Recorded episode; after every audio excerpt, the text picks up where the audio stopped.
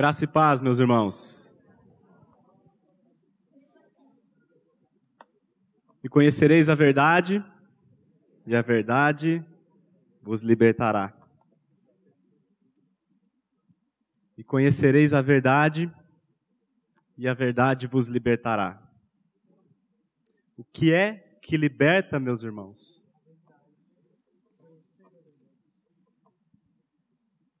Vamos orar? Pai, a tua grandeza é por demais excelsa para que algum homem possa expressá-la por meio de palavras. E a tua grandeza também, Senhor, ela é absolutamente incompreensível à mente humana. Por este motivo, Pai, nós te pedimos que o Senhor venha em nosso auxílio nesta noite. Que o Senhor venha, por meio do teu Espírito, revelar a tua grandeza. E o Senhor venha também, por meio do teu Espírito, tornar esta palavra, Pai, compreensível aos nossos corações. Te pedimos que o Senhor, nesta noite, o Senhor edifique a tua igreja, o Senhor salve os perdidos, para a glória do teu próprio nome. É o que nós te pedimos em nome de Jesus. Amém. Irmãos, eu gostaria de abrir a palavra de Deus em 2 Tessalonicenses, capítulo 2, versos 9 e 10. Ora, o aparecimento do iníquo é segundo a eficácia de Satanás, com todo poder e sinais e prodígios da mentira, e com todo engano de injustiça aos que perecem, porque não acolheram o amor da verdade para serem salvos. Eu vou repetir o verso 10.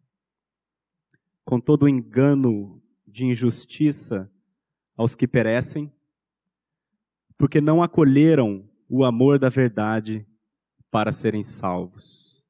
Irmãos, muitas pessoas vão para o inferno. A maioria. Muitas pessoas são as que perecem. E a pergunta que eu faço é: por que motivo os que perecem perecem? Porque não acolheram o amor da verdade para serem salvos.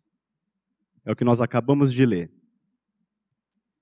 O ser humano tem dificuldade com a verdade.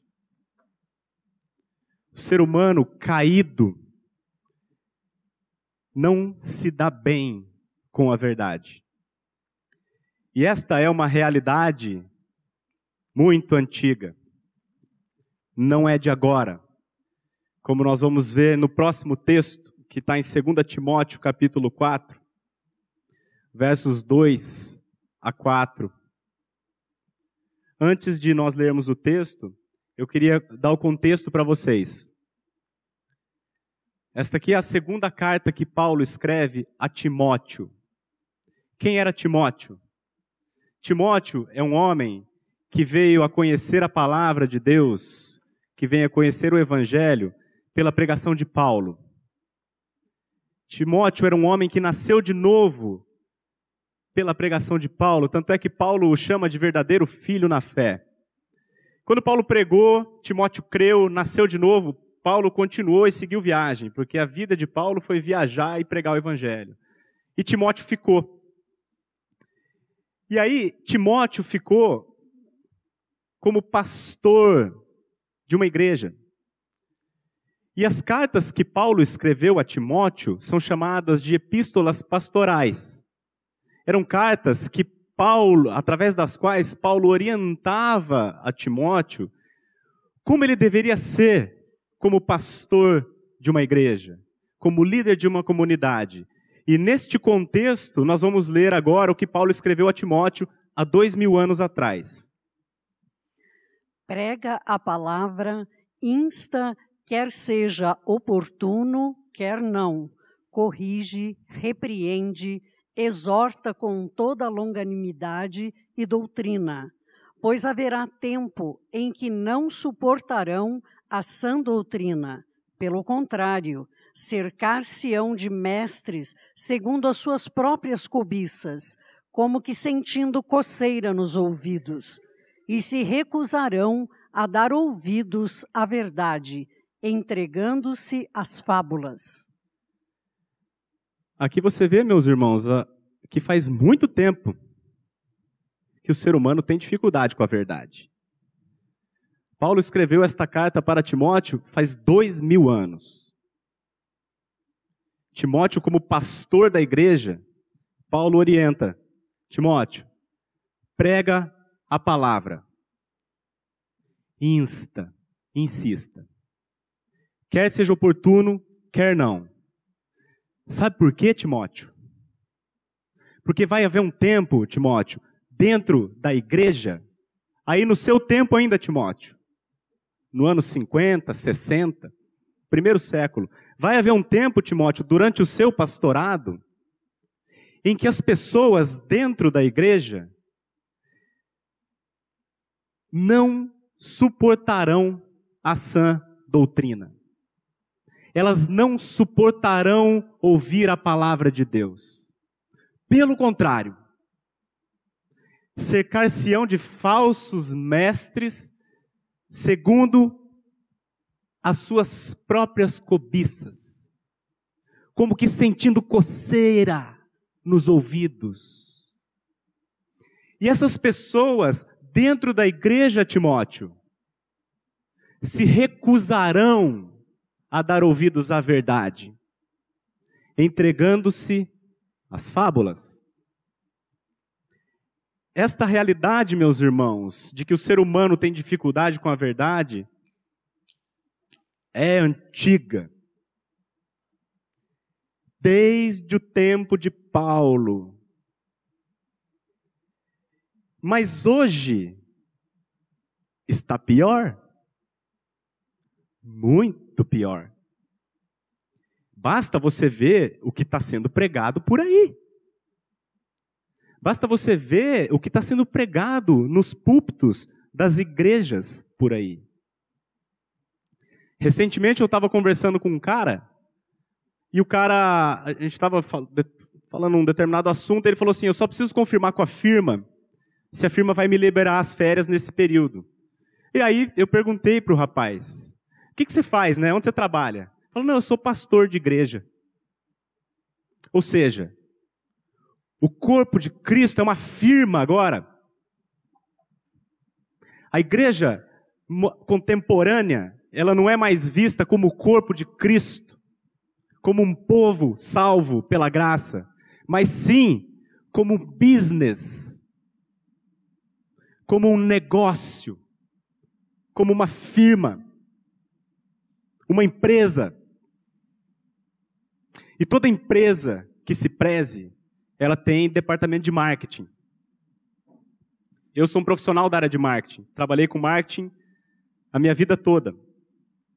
E qual que é a função do marketing? Esta ciência. O marketing, ele detecta quais são os desejos do mercado e atende o mercado. E é isto que a igreja contemporânea tem feito. Vamos ver o que, que o mercado quer ouvir? E o que, que o mercado quer ouvir? Fábula. Vamos ver o que, que o mercado está tá comprando aí. O que está vendendo? Ah, é prosperidade? Então tá bom. É isso aqui que nós vamos pregar. Há 500 anos atrás, o mercado estava comprando salvação. Aí o pessoal vendia indulgências. Você pagava um dinheirinho lá, você tinha o perdão do seu pecado e garantia o seu terreno no céu. Hoje o mercado mudou. O mercado agora já não está mais tão preocupado com o porvir, está preocupado já com o agora, que é prosperidade e o agora. Então o novo produto do mercado chamado igreja é prosperidade. O mercado, a igreja, tem pregado fábulas em detrimento da verdade. Mas o que é a verdade? Ora, a palavra de Deus é a verdade. Quando Jesus está orando ao Pai em nosso favor, ele fala assim: Pai, santifica-os na verdade, a tua palavra é a verdade. Então nós vamos olhar aqui, meus irmãos, o que a palavra de Deus diz. Qual é a verdade dita na palavra de Deus, em Romanos capítulo 3, verso 11 e 12.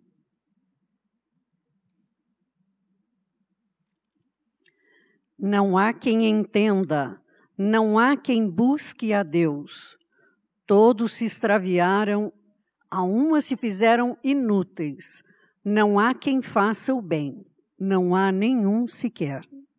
Meus irmãos, a verdade é que todos se extraviaram e a uma se fizeram inúteis. A verdade é que não há quem faça o bem, não há nenhum sequer. Esta é a verdade. Este versículo, que é a verdade, porque é a palavra de Deus, quando você apresenta para uma pessoa que nunca viu, a pessoa se remexe.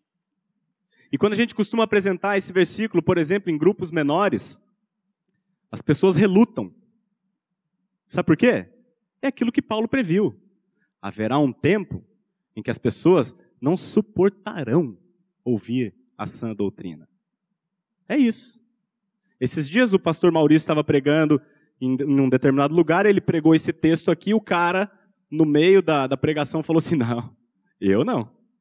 Eu não estou nisso aí, não. Como assim? Não há quem faça o bem, não há nenhum sequer, todos a uma se fizeram inúteis. Todos menos eu. Aí o Maurício falou: ah, então vou anotar seu nome aqui e vou falar com o Espírito Santo que ele errou aqui.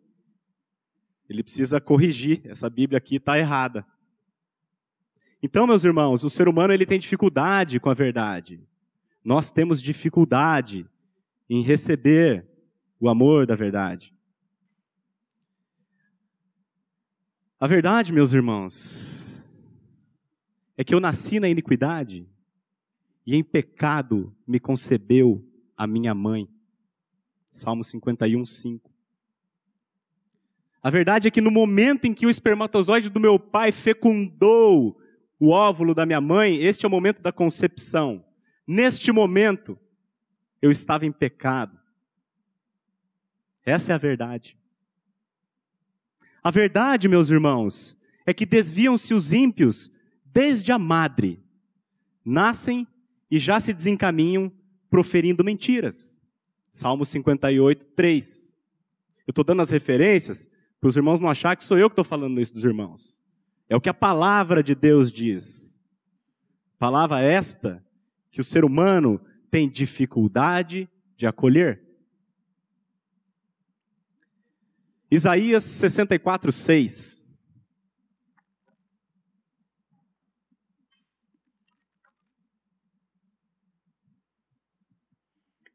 Mas todos nós somos como o imundo, e todas as nossas justiças como trapo de imundícia. Todos nós murchamos como a folha, e as nossas iniquidades, como um vento, nos arrebatam. Meus irmãos, a verdade é que todos nós somos como o imundo. E todas as nossas justiças, não está escrito ali injustiças, veja bem, todas as nossas justiças, como trapo da imundícia. Só para o irmão entender bem, quando Isaías escreveu isso aqui, Isaías viveu mais ou menos 600, 700 anos antes de Cristo. Há 2.700 anos atrás, não existia absorvente íntimo feminino. O trapo da imundícia que a Bíblia se refere aqui é o pano que as mulheres usavam no seu costume. A Bíblia diz que a nossa justiça é como este pano. Pô, então você está dizendo para mim que todo bem que eu faço não vale nada? Não, não, primeiro não sou eu que estou dizendo, é a palavra. Segundo, não é que não vale nada, vale menos que nada. Eu prefiro nada do que um trapo de imundícia. A verdade, meus. E assim, detalhe interessante é que Isaías foi quem escreveu isso, inspirado pelo Espírito Santo. Isaías foi um grande profeta de Deus, um grande homem de Deus, que, segundo a tradição judaica, foi cerrado ao meio, vivo, por manter a boa confissão. Este grande homem de Deus se inclui. Veja bem, todos nós somos como imundo e todas as nossas justiças como o trapo da imundícia. Essa é a verdade, meus irmãos. Mais uma vez, eu fiz questão de botar o texto para você não achar que sou eu que estou dizendo isso de você e de mim. A verdade, meus irmãos, é que de dentro do coração dos homens é que procedem os maus desígnios. Sabe o que, vem de dentro do coração dos homens? A prostituição, os furtos, os homicídios, os adultérios, a avareza, as malícias, o dolo, a lascívia, a inveja, a blasfêmia, a soberba, a loucura. Marcos capítulo 7, 21 e 22. Jesus diz isso. Que de dentro do seu coração procedem todas essas coisas. A verdade, meus irmãos, é que em mim, isto é, na minha carne, não habita bem algum. Romanos 7, 18. A verdade é que nós somos terrivelmente pecadores. Nós pecamos todos os dias, o dia inteiro. Quer seja em atitudes, quer seja em pensamentos, quer seja em sentimentos, quer seja através das minhas reações, o tempo inteiro. A verdade é que o pecado nos desfigurou. Nós fomos criados por Deus, o homem foi criado por Deus com um único propósito: que, Deus, que o homem conhecesse a Deus, glorificasse a Deus e gozasse este Deus para sempre. Mas o pecado nos separou deste Deus que nos criou para a sua glória. E o homem que fora criado para viver glorificando a Deus, experimentando Deus e tendo relacionamento com Ele, sendo guiado por Ele, este homem, quando pecou, passou a ser guiado por Ele mesmo. O homem passou a ser guiado pelo que ele sente, pela sua alma, pela sua mente, pelas suas emoções, pela sua vontade. Essa é a verdade. Jesus, na sua sabedoria, na sua simplicidade, ele pega todo o Antigo Testamento, toda a lei, que são dezenas e dezenas de mandamentos, para facilitar o nosso entendimento, ele simplifica toda a lei em dois mandamentos. Ele diz assim: Amarás o Senhor teu Deus de todo o teu coração. Esse é o primeiro e grande mandamento. O segundo, semelhante a este, é: amarás o teu próximo como a ti mesmo. Ele simplifica toda aquela dezenas de mandamentos em dois, e o homem, a verdade é que o homem não consegue cumprir nenhum, nem outro. Esta é a verdade acerca do homem. O pecado é o maior problema do homem. O maior problema da humanidade se chama homem. O meu maior inimigo é o meu ego, o meu eu. Esta é a razão todos os problemas que existem na face da terra, o eu. Toda briga começa porque o meu eu não foi atendido, a minha vontade foi contrariada. Todo casamento acaba por causa do eu. Todo homicídio acontece por causa do eu. Todo homem que vai experimentar droga pela primeira vez, quer cheirar cocaína, é por causa do eu que tem dentro dele. Essa verdade, meus irmãos, é amarga. Eu sei que é. Por isso que nós temos dificuldade em recebê-la. É por isso que nós preferimos as fábulas. O que, que é mais gostoso ouvir? Ô oh, Eric, você, Deus é bom, Deus é amor, e Ele vai te atender todas as suas orientações, suas orações, tudo que você pedir você vai ganhar. Afinal de contas, você é um cara legal, você merece. Essa é a opção 1. Um. E tem a opção 2. Leandro, você, cara, nasceu na iniquidade. E em pecado você foi concebido. Você tem um coração enganoso, desesperadamente corrupto. E você merece a morte.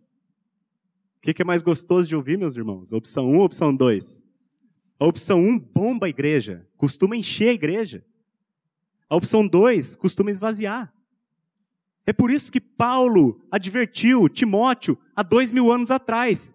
Timóteo, prega a palavra. Insista. Quer seja oportuno, quer não. Porque vai haver um tempo, Timóteo, em que as pessoas dentro da igreja não suportarão ouvir a sã doutrina. Pelo contrário, cercar-se-ão de mestres segundo as suas próprias cobiças. Como que sentindo coceira nos ouvidos, vão procurar pessoas que digam algo para agradá-las.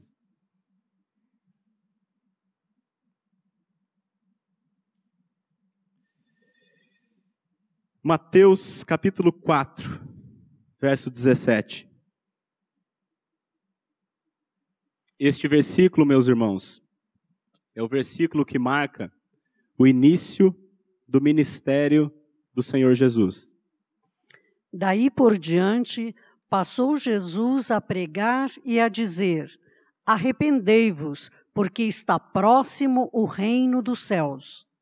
Irmãos, a igreja contemporânea tem pregado fábulas, vitória, sucesso, saúde, prosperidade. Mas o que é que Jesus pregava?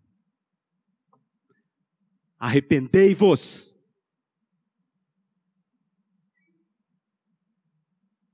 O que é que os apóstolos pregavam, meus irmãos? Arrependei-vos. João Batista veio pregando, o que, que ele pregava? Arrependei-vos.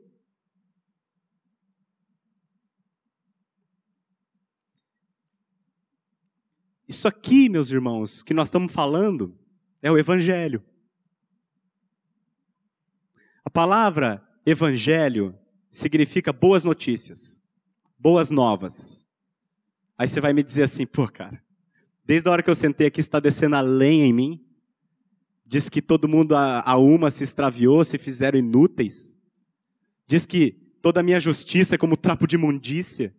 Está dizendo todas essas coisas, então como é que você pode chamar isso de boa nova? Como pode isso ser uma boa notícia? A boa notícia, meus irmãos, é que a sã doutrina, o evangelho, ele não para por aí. Quando Paulo fala lá sobre a sã doutrina, sabe o que, que é a sã doutrina? A sã doutrina, o, o ensino são, é aquilo que a Bíblia ensina. Ao longo de todas as suas páginas, a Bíblia ensina a sã doutrina. E o que é a sã doutrina? De maneira muito simples. A verdade acerca do homem e a verdade acerca de Deus. É que até não parece bom, porque até agora a gente só ouviu a verdade acerca do homem. E realmente não é bom. É tudo isso que a gente acabou de ver. Mas o Evangelho tem a verdade acerca de Deus.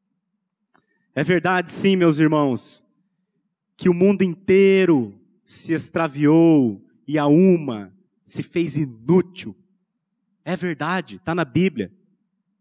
Mas também é verdade que Deus amou o mundo de tal maneira que Ele deu o seu Filho unigênito, para que todo aquele que nele crê não pereça, mas tem a vida eterna.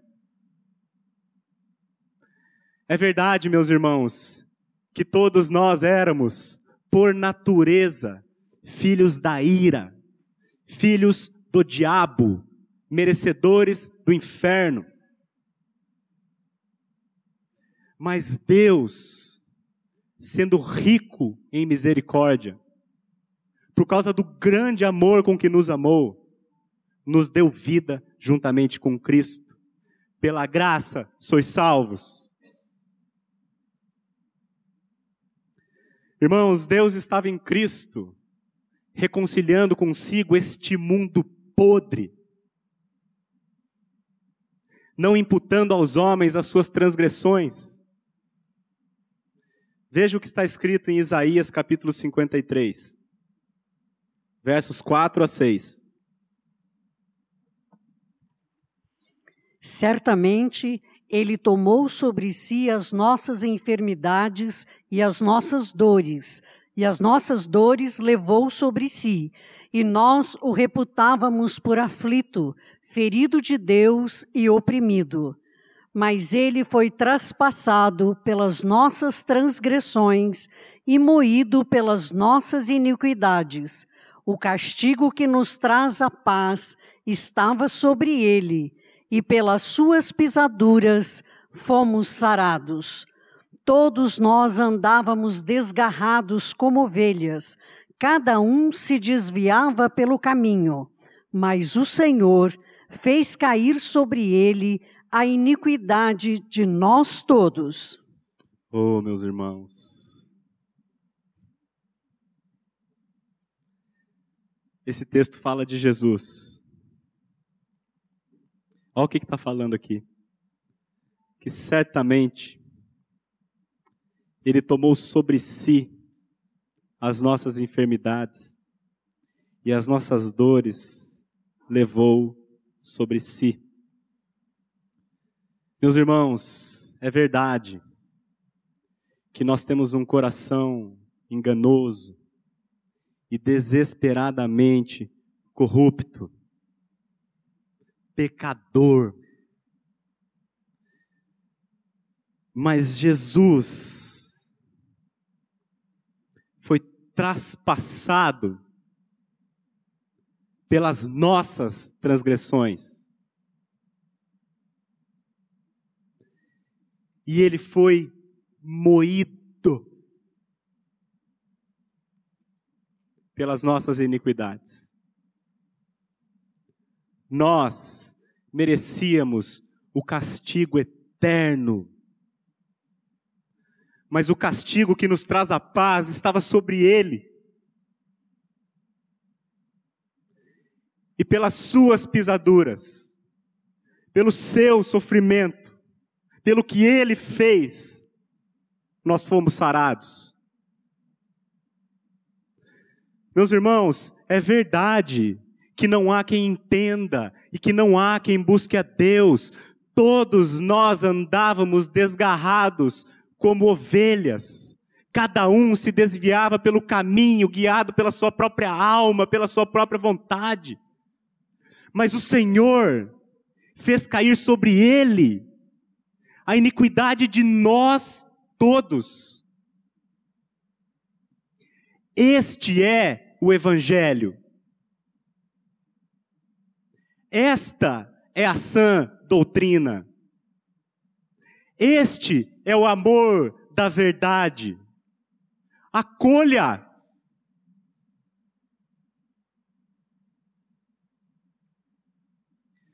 Por que, meus irmãos, é importante nós acolhermos o amor da verdade? Porque os sãos não precisam de médico. Jesus não veio chamar justos, e sim pecadores ao arrependimento. Ah, então se ele veio chamar pecador, eu vou começar a pecar para ele me chamar. Não, meu irmão. Pecar, já peca o dia inteiro. Você precisa reconhecer isso. Você precisa ser convencido pelo Espírito Santo quem é você. Como é o teu coração, como é o meu. Eu estou aqui pregando, né? Estou aqui de vez em quando, vocês me veem aqui na frente, ó, ó, cara, pregador. Vai perguntar para minha esposa quem eu sou ela que convive comigo. Acorda, deita, levanta, passa os problemas junto. Pergunta para ela quem eu sou.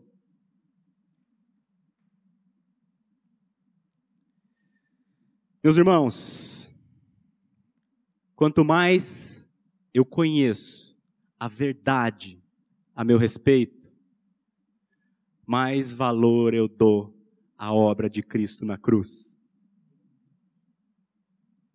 Quanto mais eu compreender pela graça de Deus que eu sou podre e indigno dele, mais eu vou adorar o meu Senhor. E quanto mais eu adoro o meu Senhor, mais parecido eu me torno com Ele.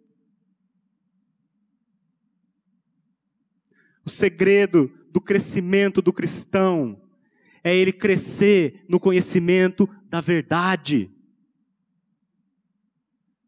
Ele compreender pelo Espírito o quão enganoso é o seu coração, o quão pecador ele é. Porque quando ele percebe isso, ele vê em Cristo a sua única salvação, porque de fato ele é. Quanto mais eu compreender a verdade acerca de quem eu sou, mais valor eu dou à cruz de Cristo. E quanto eu mais conheço o meu Senhor, mais eu o adoro.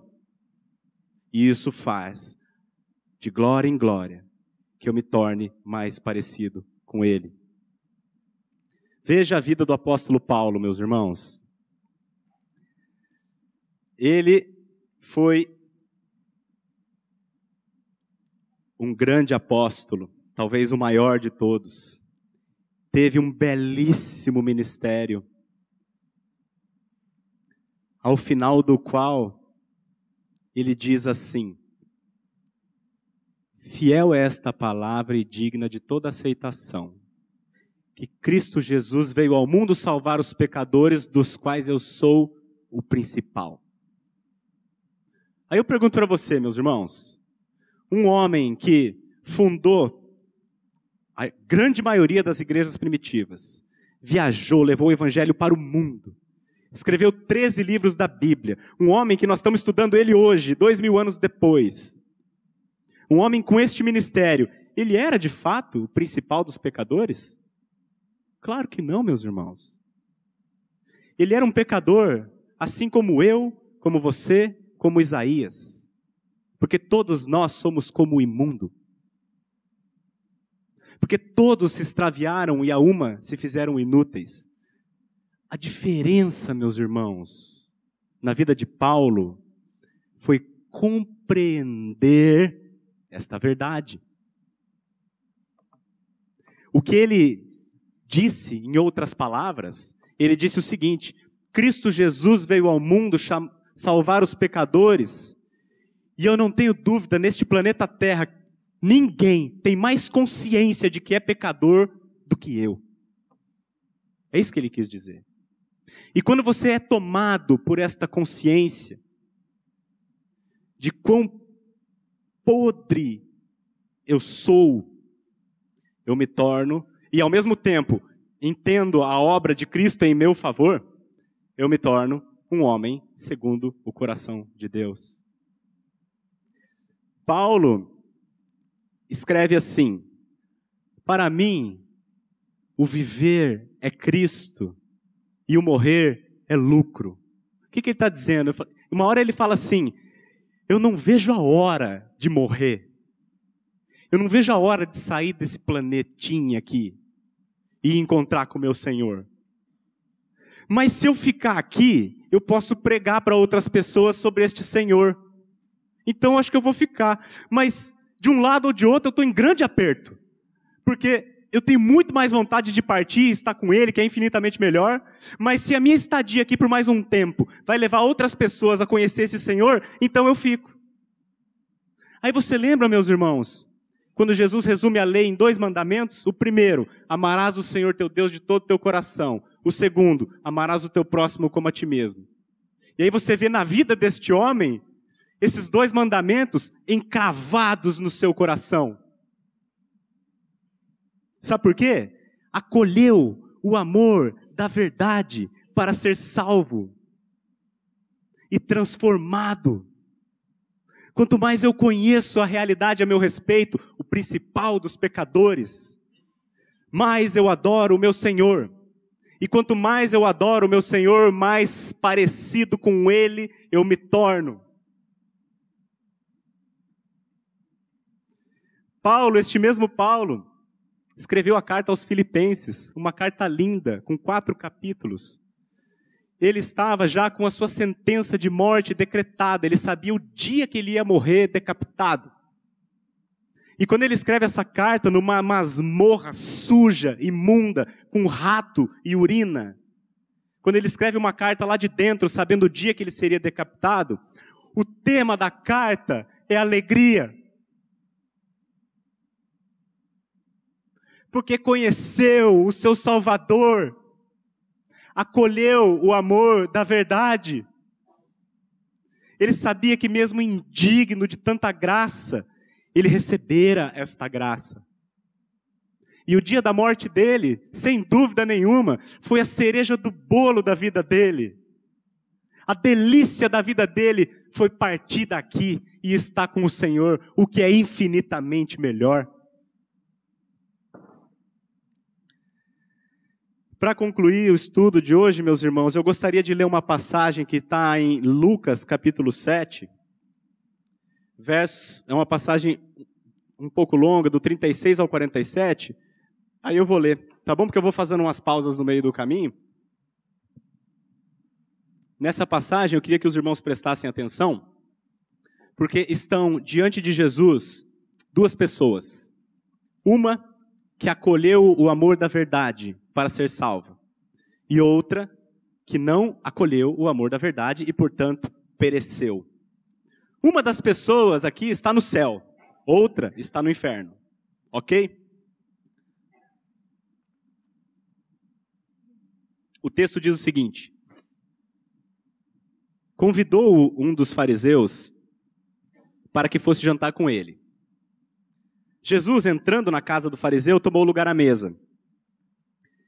E eis que uma mulher da cidade, pecadora, sabendo que, que ele estava à mesa na casa do fariseu, levou um vaso de alabastro com unguento, algo muito precioso. E estando por detrás, aos seus pés, chorando, regava-os com suas lágrimas e os enxugava com os próprios cabelos e beijava-lhes os pés e os ungia com unguento. Esta é uma pessoa que acolheu o amor da verdade. Provavelmente, o texto não menciona, mas muito provavelmente ela fosse uma prostituta, porque ela era uma pecadora conhecida. Esta prostituta reconheceu quem ela era, reconheceu a sua natureza, e ao mesmo tempo ela viu em Jesus aquele que veio para salvá-la. E quando isso acontece, meus irmãos, não existe outra reação senão a reação que ela teve: adoração. Ela estava adorando o Senhor de todo o seu coração. Lágrimas de tristeza por saber quem ela é, e de alegria por saber quem é Jesus. Lágrimas por ter conhecido a sã doutrina. Lágrimas porque conheceu o evangelho que salva pecadores. Nós cantamos aqui agora há pouco que Jesus não recusa nenhum pecador. Agora nós vamos ver o fariseu. Ao ver isto, o fariseu que o convidara disse consigo mesmo: Se este fora profeta, bem saberia quem e qual é a mulher que lhe tocou, porque é pecadora. Ou seja, ela é pecadora, eu não. Aqui, ele já se coloca numa posição superior à mulher. Contrariando a palavra de Deus que diz que todos, a uma, se extraviaram e se fizeram inúteis. Ele não, eu não. Ela é pecadora, eu não. E ele se coloca numa posição superior a Jesus. Se esse aí fosse profeta, mas nem profeta ele não é.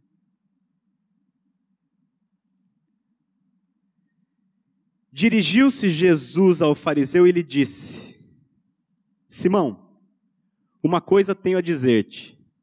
Ele respondeu: Dize-a, mestre. Percebe aqui a hipocrisia, meus irmãos? Na sua mente ele estava recriminando Jesus e a sua atitude. Falou assim, aí nem, esse profetinha, esse, esse cara. E aí quando Jesus fala para ele, ele fala assim, Uala, mestre. É por isso que Jesus diz que nem todo aquele que me diz Senhor, Senhor, entrará no reino de Deus. Mas aquele que faz a vontade do meu Pai a hipocrisia deste homem. E aí Jesus, num ato de amor, ainda tenta converter este cara. Ele conta uma parábola para o fariseu Simão. Certo credor tinha dois devedores. Um lhe devia 500 denários e o outro 50. Não tendo nenhum dos dois com que pagar, vou repetir. Não tendo nenhum dos dois com que pagar, perdoou-lhes a ambos. Qual deles, portanto, o amará mais, Simão? Respondeu Simão: Suponho que aquele a quem mais perdoou. Replicou-lhe: Julgaste bem, Simão. Acertou, nota 10. E voltando-se para a mulher, disse a Simão: Vês esta mulher?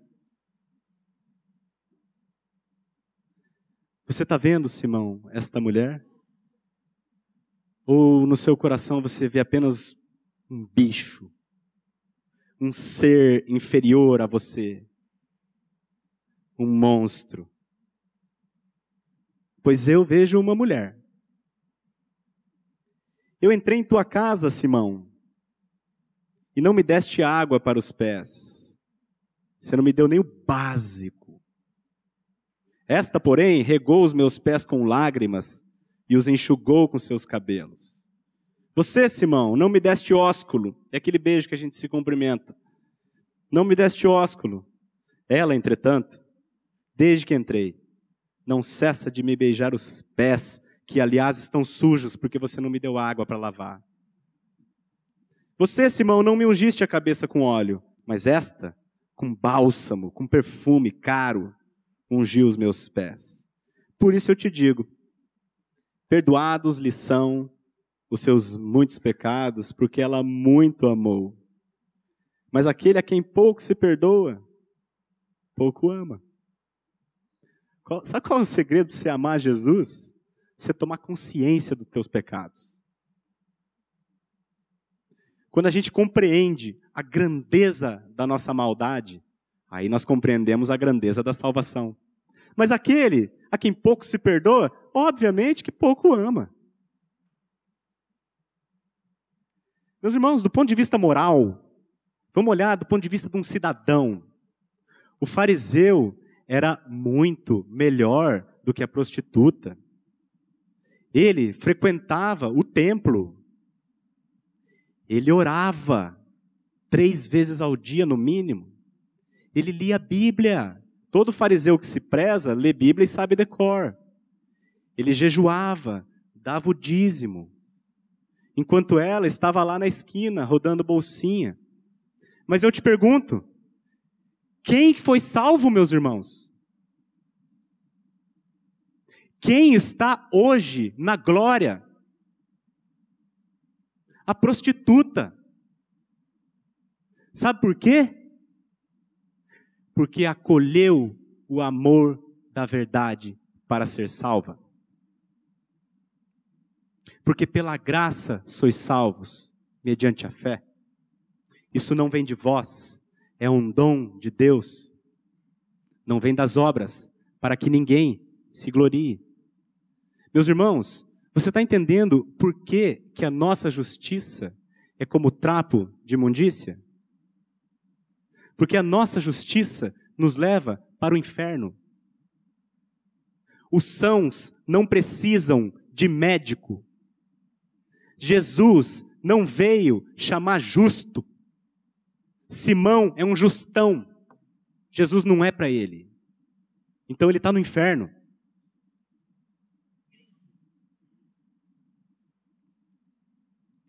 A nossa justiça produz orgulho. Este homem era um homem orgulhoso. Eu sou melhor. Eu vou na igreja. Eu dou dízimo.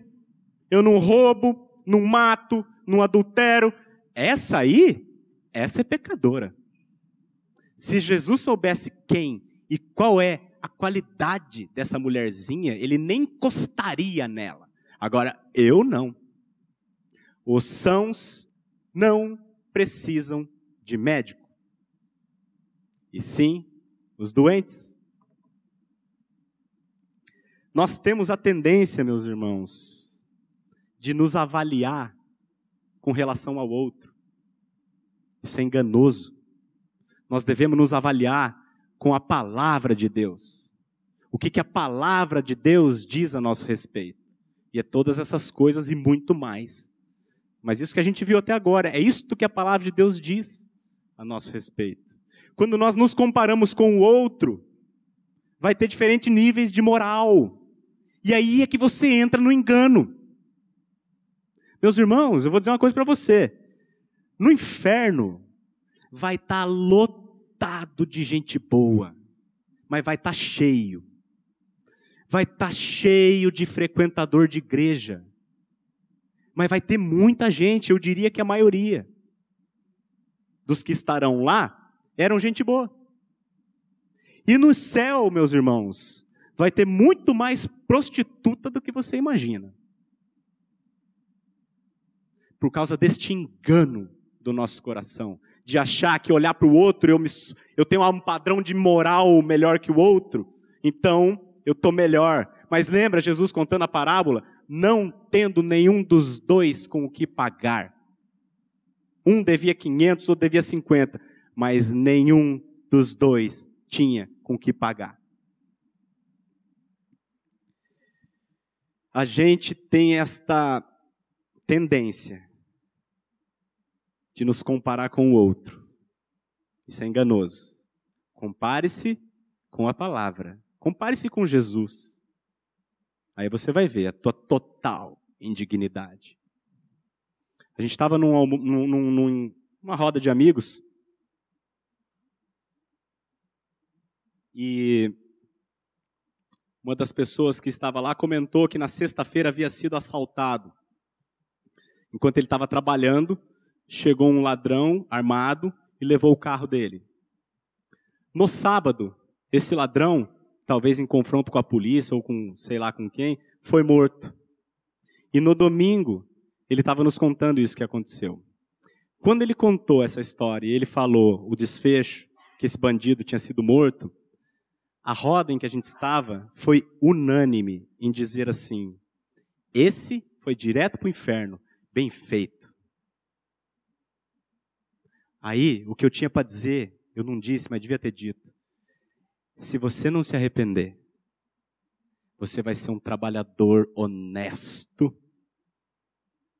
que vai encontrar com esse ladrãozinho lá no inferno.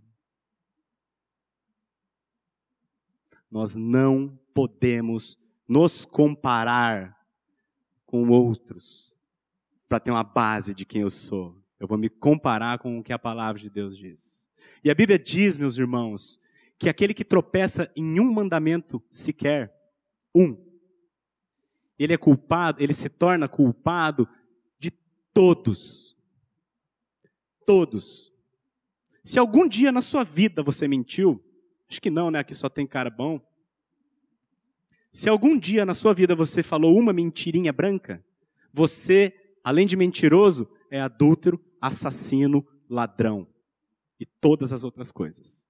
Tiago 2,8 diz isso. Então, meus irmãos, não há distinção, todos pecaram e todos carecem da glória de Deus. Se a gente não for convencido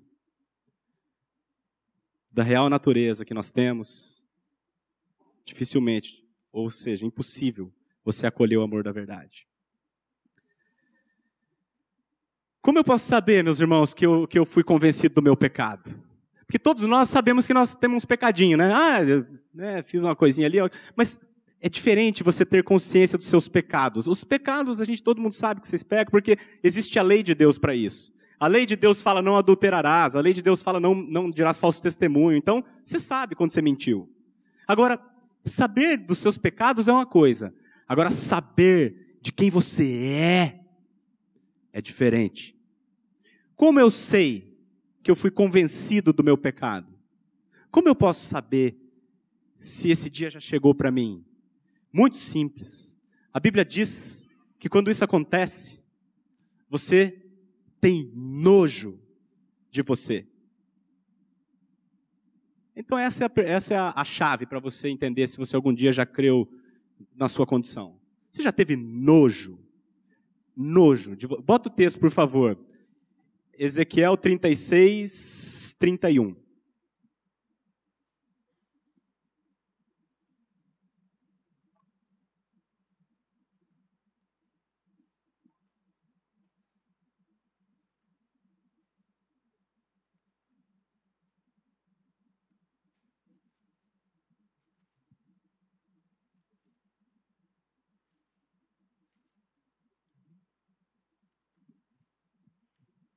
Eles vêm a ti. 36, perdão. Capítulo 36.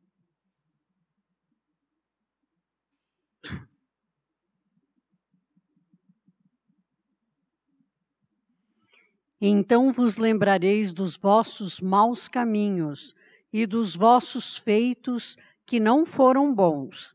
Tereis nojo de vós mesmos por causa das vossas iniquidades e das vossas abominações. Agora, volta um pouquinho até o versículo 26.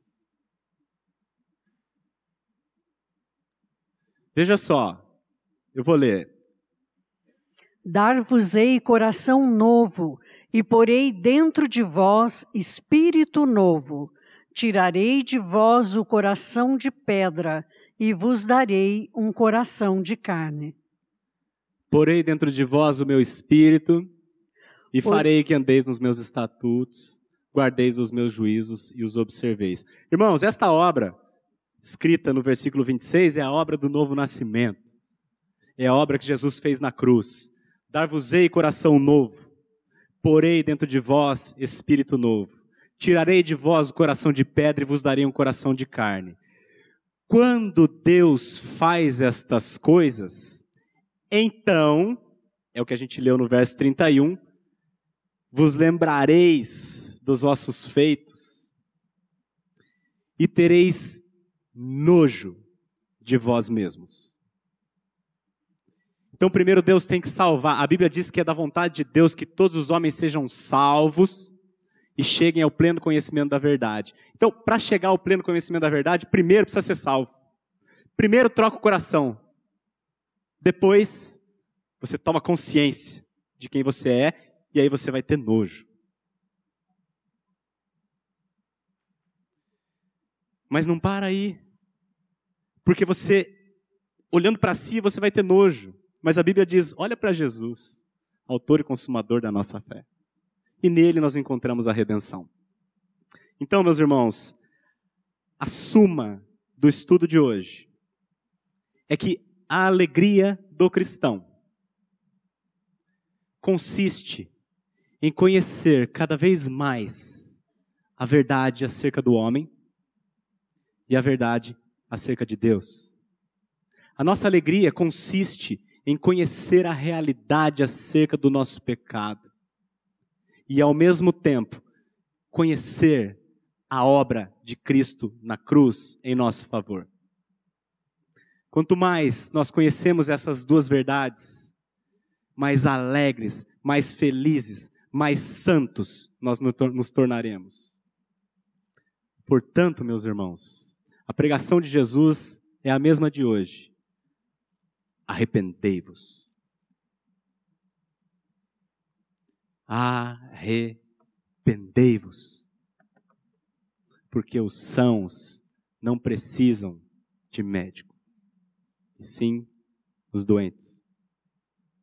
Eu não vim chamar justos, e sim pecadores ao arrependimento. A gente costuma orar pedindo uma série de coisas, mas tem uma oração que é maravilhosa de você fazer e é rápida, inclusive. Pai, me mostra quem eu sou e me mostra quem tu és. Em nome de Jesus. Amém. Você pode orar. Eu vou, eu vou, vou orar agora com a igreja toda, o Salmo 139.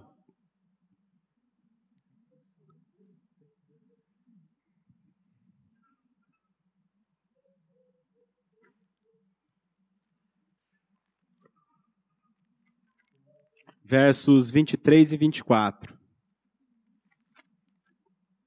Meus irmãos, a Bíblia diz que tudo quanto nós pedirmos, segundo a vontade de Deus, ele ouve. Se a palavra de Deus é a sua vontade, nada melhor do que você orar a palavra de Deus. Então, eu recomendo aos irmãos que orem este salmo e nós vamos orar juntos, agora. Sonda-me, ó Deus, e conhece o meu coração. Prova-me e conhece os meus pensamentos Vê se há em mim algum caminho mau e guia-me pelo caminho eterno. Em nome de Jesus. Amém. A Livraria PIB Londrina procura selecionar cuidadosamente seus títulos e autores a fim de oferecer um conteúdo alinhado com o Evangelho de Jesus Cristo. Bíblias, livros de teologia, devocionais, literatura infantil, biografias, comentários bíblicos e muito mais. Dispomos também de um acervo de CDs e DVDs das mais de 5 mil mensagens ministradas na primeira Igreja Batista em Londrina. Visite a Livraria PIB Londrina e conheça ainda mais. Livraria PIB Londrina, de segunda a sexta, das 13h30 às 18 horas. Endereço na Avenida Paraná, 76A, próximo ao Calçadão, bem no centro de Londrina. Ligue para 3372 8921 ou acesse o site www.livrariapiblondrina.com.br.